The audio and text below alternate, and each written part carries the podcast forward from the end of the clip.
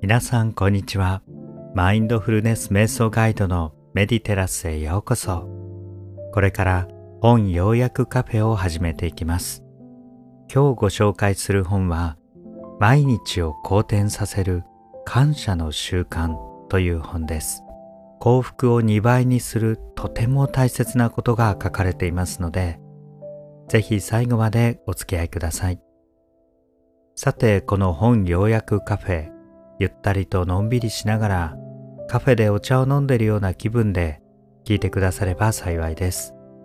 今日は私はローズヒップハイビスカスハーブティーを飲みながらお送りしております。まあ、ぜひこんな感じでゆったりしながら聞き流してください。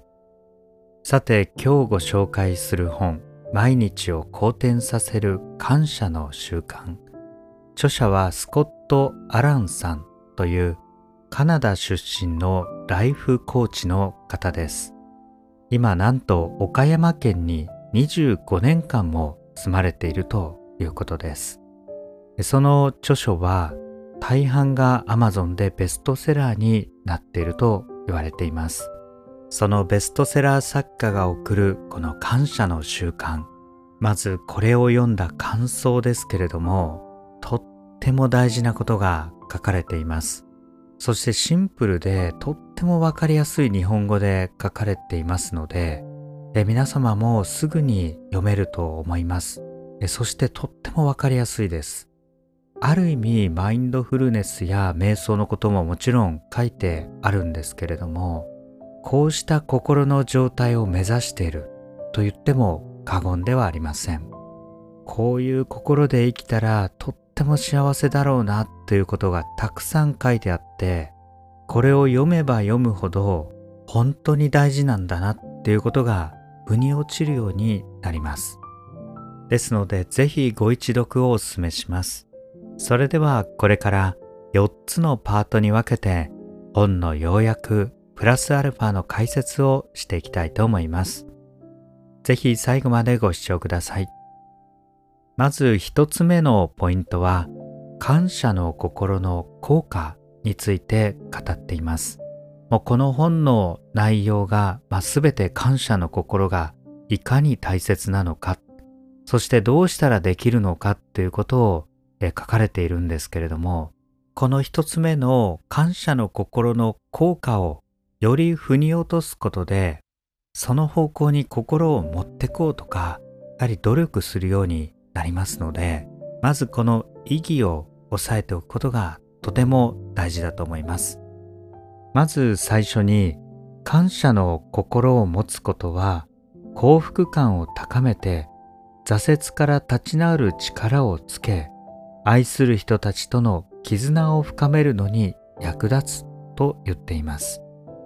そしてこの感謝の心は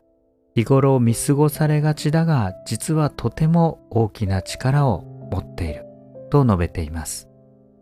例えば感謝の心を持つと大きな幸せに包まれて人生の質が向上する。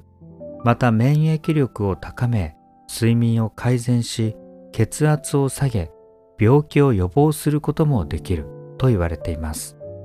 いきなりすごい効果ですね。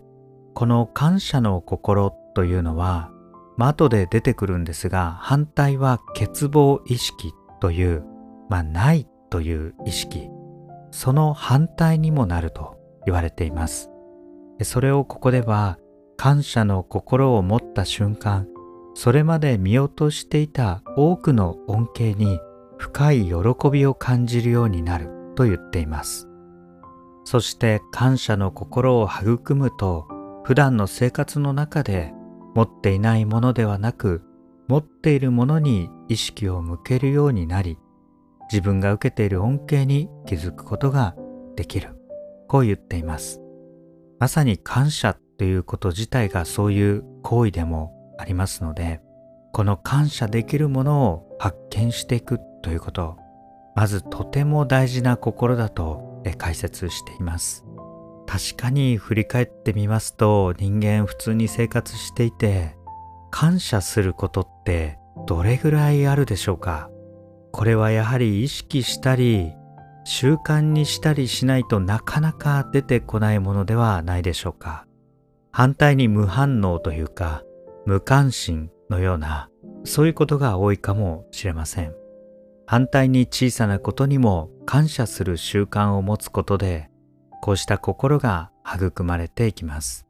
ここでは感謝の心の効果としてある人材開発事業の、えー、社長はこう言っています。感謝の心を持って働くことは生産性を高め繁栄を築き喜びを得る原動力になる。これが健全な企業文化を作っていると言っています。さらに科学的な、まあ、脳科学の分野でいきますと脳内の重要な神経伝達物質としてドーパミンとセロトニンというものがあります。まあ、これたまに聞く物質です。ドーパミンというのは気分を改善したり、えー、情熱とか自信とか自己肯定感を高めてくれるものです。これを引き起こすのが感謝の心っていう研究をされています。さらにこの感謝の心を持つと仲間意識を高めるので周りの人と良い人間関係を築くことができます。またセロトニンっていうのはポジティブになるような物質ですけれども感謝の心を持つことでえ、物事のポジティブな側面に意識を向けることでこれが出てくると言っています。そしてある研究者たちがこの感謝の心の作用を調べるときに3つのグループに、まあ、人を分けてですね1つのグループには3週間にわたって3回週1回のペースで誰かに感謝の手紙を書くようにしてもらったとそして2つ目は逆に自分のネガティブな経験を書くようにしてもらった。まあ、3番目は何もしないという、こういう実験を行ったところ、まあ、これは当然だと思うんですが、やはり感謝の手紙を書いた人たちは、穏やかで幸せな気持ちになって、人生に対してよりポジティブになった。そういう研究を出しています。そしてここで筆者は、え感謝するっていうのは習慣化することが大事であると言っています。筋肉でも鍛えれば鍛えるほど、まあ、強くなるように感謝の心も育む育てることが必要ですと言っています。そうすると私たちの、まあ、脳内や、えー、意識の中に感謝する回路ができてくるということです。これももう考えれば何でもいいと思うんです。太陽の光や空とか空気とか感謝できることたくさんあると思うんですね。反対に先行きが見えない時にもこの感謝の心を持っているとある種自動モードでそれを乗り切ることができると言っています。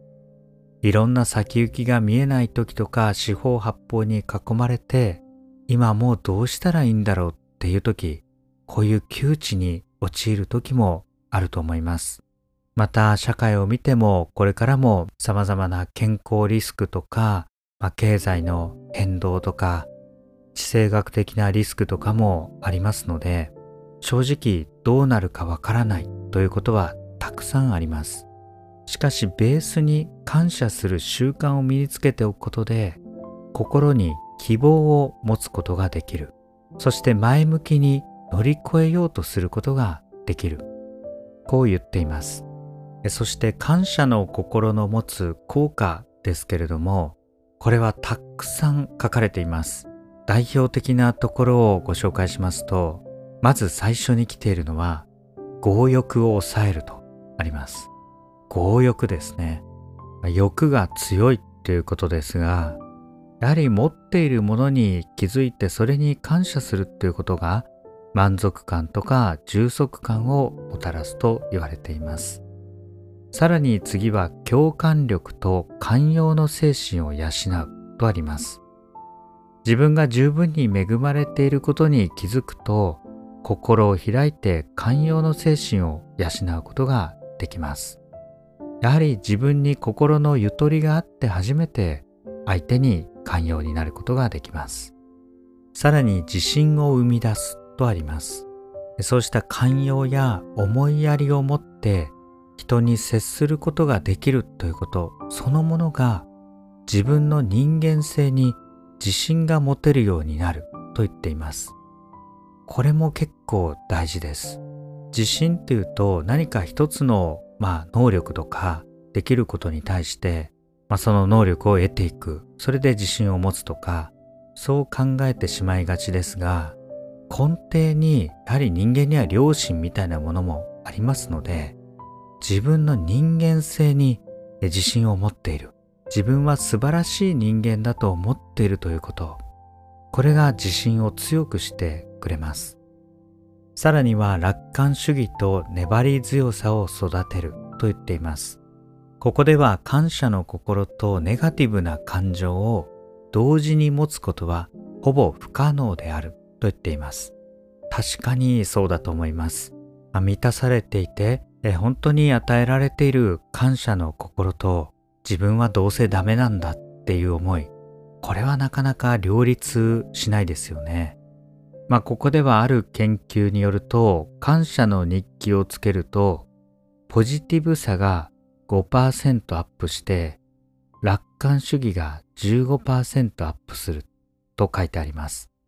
まあ5%と15%なので、あ、そのぐらいなのかなと思ってしまったんですが、まあそれでも上がるっていうのはすごいことですし、これはでも本気でやったらもっと上がるんじゃないかなと思います。えさらに感謝の心を持つことで安心感をもたらすと言っています。え持っているものに感謝すると人生の素晴らしさに気づき今後も良いものに恵まれると確信することができるこういう効果がありますやはり安心感っていうのはどちらかというと過去よりも未来に恵まれる良いことが起きるという時にまた安定してると思えばこそ安心感が出てきます。感謝の心が希望に変わってそれが未来を良いものとして見ることになって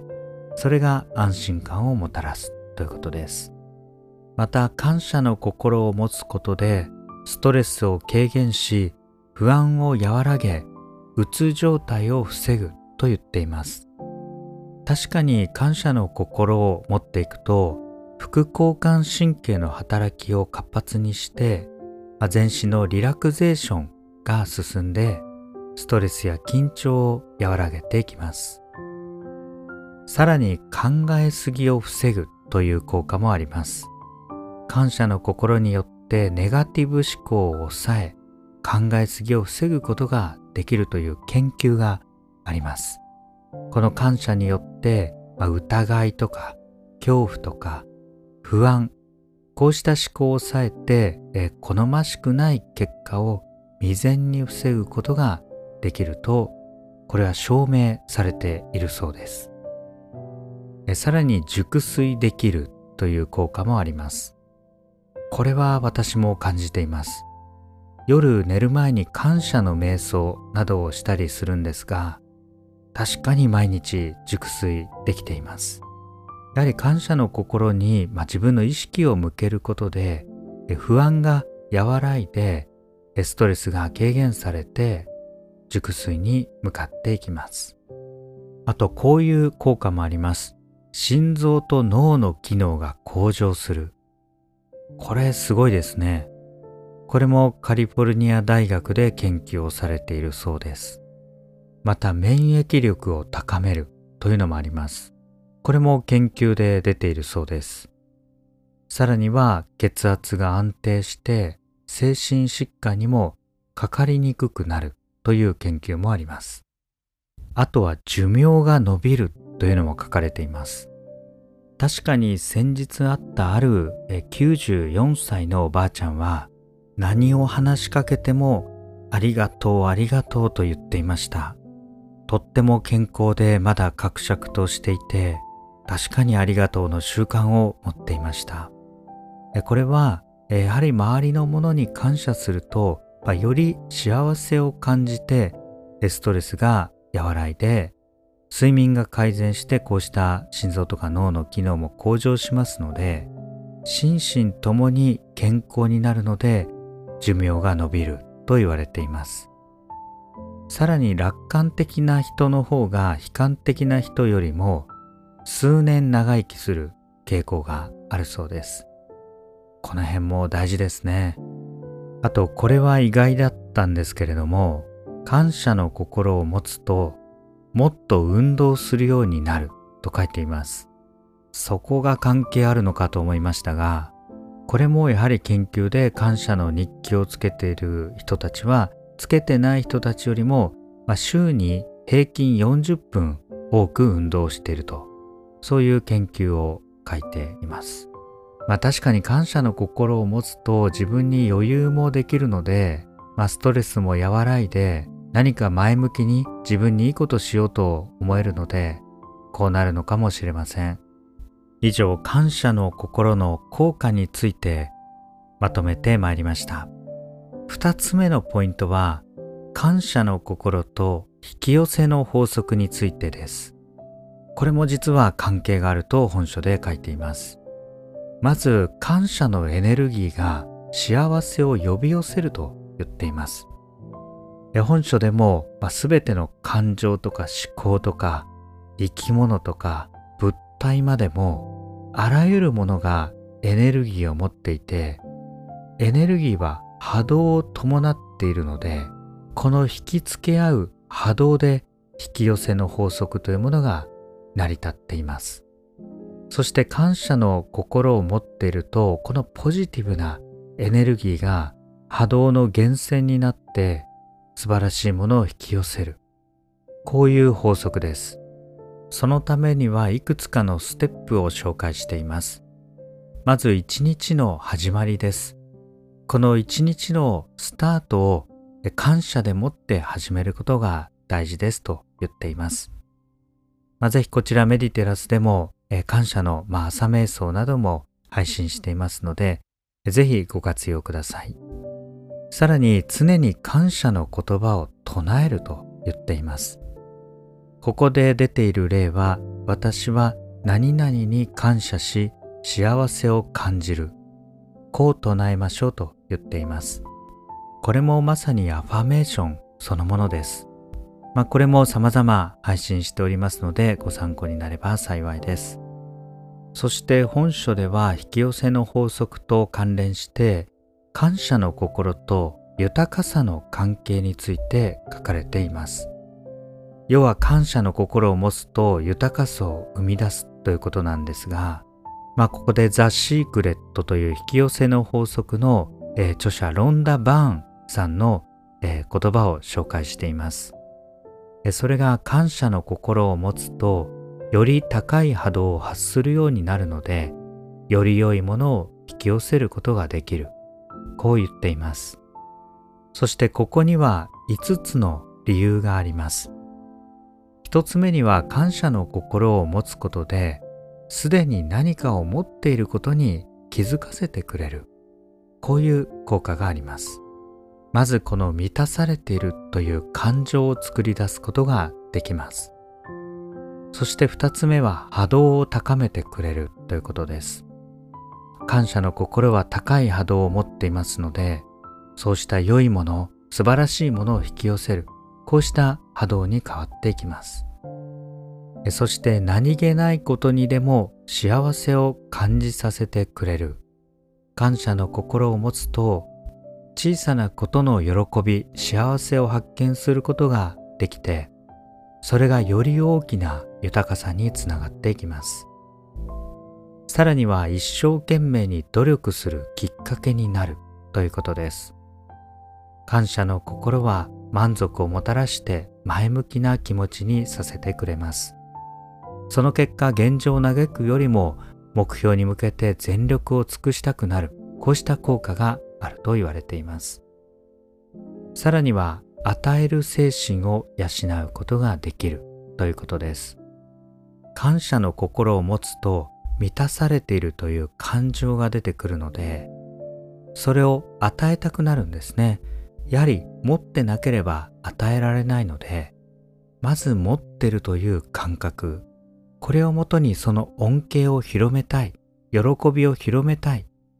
こういう精神を養うことができると言っています。それがさらにより大きな豊かさにつながります。この引き寄せの法則というのは似たものは似たものを引き寄せるという普遍的な法則のことと言われていますが本書ではこの引き寄せようとすると同時に感謝の心を育むのを忘れていることが多いと言っています。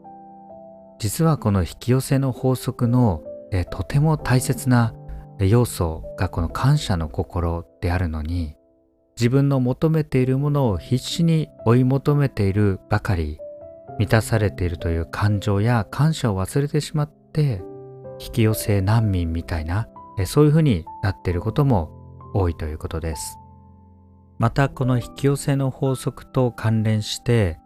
感謝の気持ちを持ってそれを相手に伝えることができるというのは反対にそれを受け取ることができるようになるということだと言っています。これはどういうことかというと私たち結構、え受け取り上手ではない場合が多々あります。まあ、あの、わかりやすい例で言えば、いえいえ、私なんかとか、いや、それはまだまだ私にはできないことで、とか、謙遜もそうですし、あとそれを受け止める、まあ、勇気みたいなものがなかったり、こう恐怖心があったりして、なかなかいいものを受け取れない自分ってたまにあったりします。ですが自分から感謝の気持ちを持っていて、それを伝えることができると、受け取り上手になれるんですね。ここも大事なポイントだと思います。それでは3つ目のポイント、欠乏意識の怖さについて触れていきたいと思います。この欠乏意識というのは、まあ感謝が満たされているものだとしたら、まあ、その反対のない欠けている乏しいという考えですね。結構実は私たちの不幸感覚のもとはこの欠乏意識がほとんどです。愛が足りない、まあ、お金が足りない、認められることが少ない、何もない、楽しいことがない、もういろんなないない言ったらキリがないぐらいあります。ここで筆者は欠乏意識の原因っていうのは感謝の心が足りないことですと言っています。まあこれはいろんなものとかでしたらわかりやすいと思います。本当に必要かと言われて、まあ自分が今持ってるもので何とかできないかと考えたら、まあ何とかなったりすることが多々あります。ここではさらに自分は大したことがないというようなこうしたネガティブな感情の欠乏意識これにも自分に感謝することが大事ですと言っています。自分が恵まれているものっていうのは必ずあるはずです。これに気づいて感謝することが自信や自己肯定感を高め欠乏意識から感謝の心に変えていく習慣になっていきます。さらにこの欠乏意識を持っているとどうなるかということを、え、何点か書かれていますのでご紹介いたします。まずこのないという欠乏意識持っていると小さく考えがちになると言っています。欠乏意識を持っていると思考力を低下させてネガティブな状態にとどまってしまう。そして大きな夢を持つのが怖くなって小さな、えー、考えになりがちである自分には能力がないので夢を実現するなんて無理だと思い込んでしまうと言っています。そしてないものに意識を向けてしまうということもあります。まあ、これがまさに欠乏意識そのものですね。さらに悲観的な人生に陥りやすいというのもあります。これは人生の素晴らしさに気づかずにチャンスを逃したことや失敗したことについて後悔の念に駆られて何をしてもうまくいかないと思い悩むようになると言っています。これも気をつけないと怖いことです。さらには変化を恐れがちになると言っています。反対に豊かさ意識を持っていると変化を歓迎してそれがどんな恩恵をもたらしてくれるかにそちらの方に思いを馳せることができるようになるそうです。そして欠乏意識を持っている場合には総じてネガティブな感情に振り回されやすくなるということです、まあ、そうすると精神的にも不安定な状態に陥りやすくなってしまいます。これらの欠乏意識を取り除いていくためには反対の豊かさ意識そして感謝の心を持つこと。それがこうしたところから守ってくれると言っています。さらに本書では感謝の心を深めるためにマインドフルネスや瞑想の実践を進めています。マインドフルネスはどちらかというと今この瞬間に意識を向けるという意味で使われています。不足感情とか欠乏意識よりも今この瞬間を十分に味わうことで持っていないものから持っているものに意識を切り替えることができますまた瞑想によって感情をコントロールしたり感謝のアファメーションの言葉を唱えることも推奨していますさらに感謝の心を育むためのできることとして感謝リストをつけましょうと言っています。ここでは朝晩と言っていますが、一日でも結構ですので、一日の中で感謝すべきことを頑張って発見してみる。これを5つ見つけてみましょうと言っています。まあ、これがいわゆる感謝日記というもので、頭の中で考えをまとめていこうとすると慣れてる方はできるんですけれどもやはり書き出した方が早かったりしますので感謝すべきことを思い浮かべてそれに対する感謝の言葉を書いてみる。これをやることから始めていきましょうと言っています。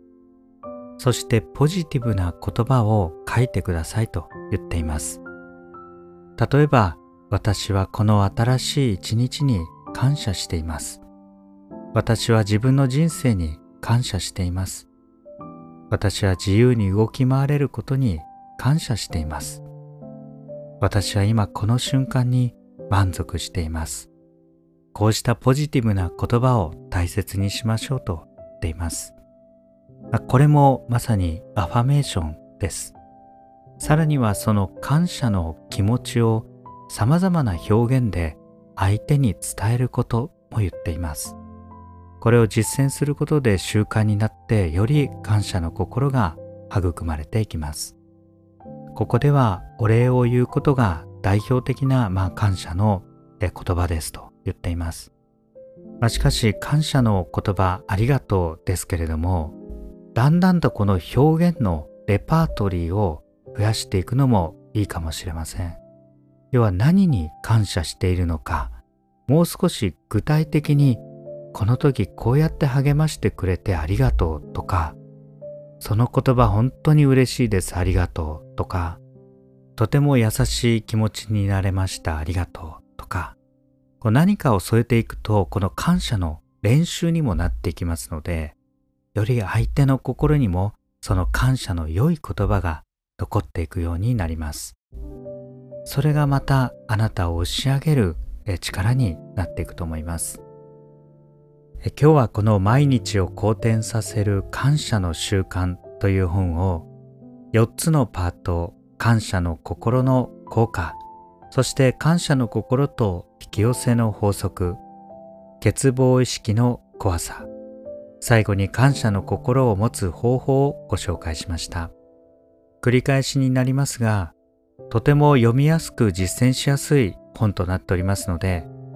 ぜひ直接本書をお読みいただければ幸いです。何らかのご参考になれば幸いです。最後までご視聴ありがとうございました。